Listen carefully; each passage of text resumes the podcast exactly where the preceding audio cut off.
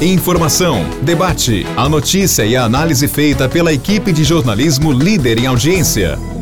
Morada Cast. Olá, meus amigos. Uma boa tarde a vocês. Estamos aqui de volta com o nosso podcast. Um abraço a todos.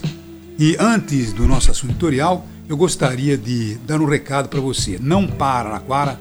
Se você precisa aumentar suas vendas, acesse nãoparanaquara.com.br.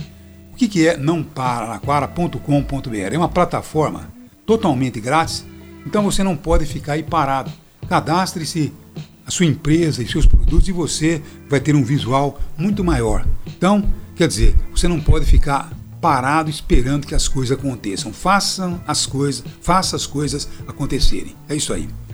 Agora eu gostaria, viu, dizer a você que nós estamos aqui depois de dois anos, viu, lutando aí contra a Covid-19, uma pandemia que arrasou o mundo e, logicamente, afetou os municípios de uma forma bastante séria, bastante grave. Alaquara vive aí mais uma situação com a dengue, né? E ontem, por exemplo, eu passei lá do Hospital de Solidariedade, quando eu vi aquela aglomeração, parei lá para bater um papo com o pessoal para saber o que estava acontecendo. E ouvi das pessoas, viu? Muitos elogios pelo tratamento médico, mas o pessoal demorando muito sobre a demora. Lá, uh, havia lá um grupo de seis médicos fazendo esse tratamento, um pediatra e cinco médicos clínicos, né? Mas mesmo assim, uh, o número era uh, muito aquém das necessidades. E hoje pela manhã no programa de rádio, conversando com a doutora Eliana Naim, ela disse que o procedimento é bem diferente do que acontecia durante a Covid-19. Hoje, é, para você testar uma pessoa se está com Covid ou não, tem todo um procedimento que às vezes leva aí duas horas e meia, três horas, até quatro horas.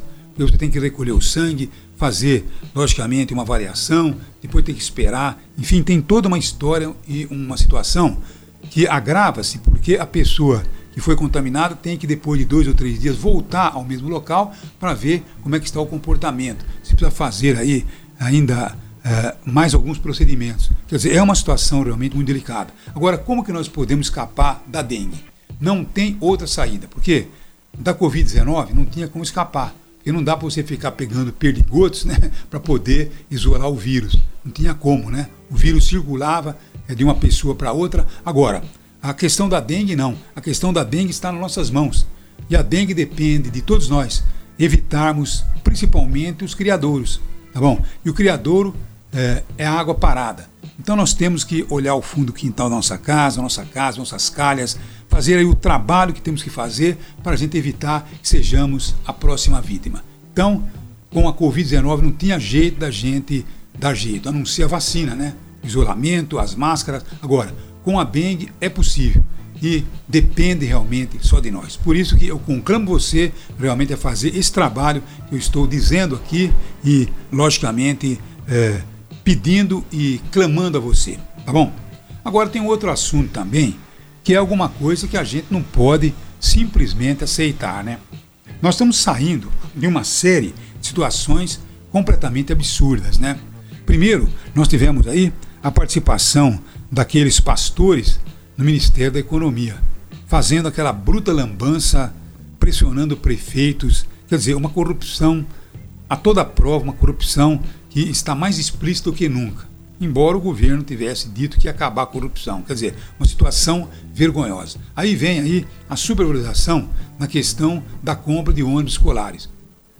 Felizmente, parece que essa licitação foi suspensa e as coisas não deverão ocorrer dessa forma.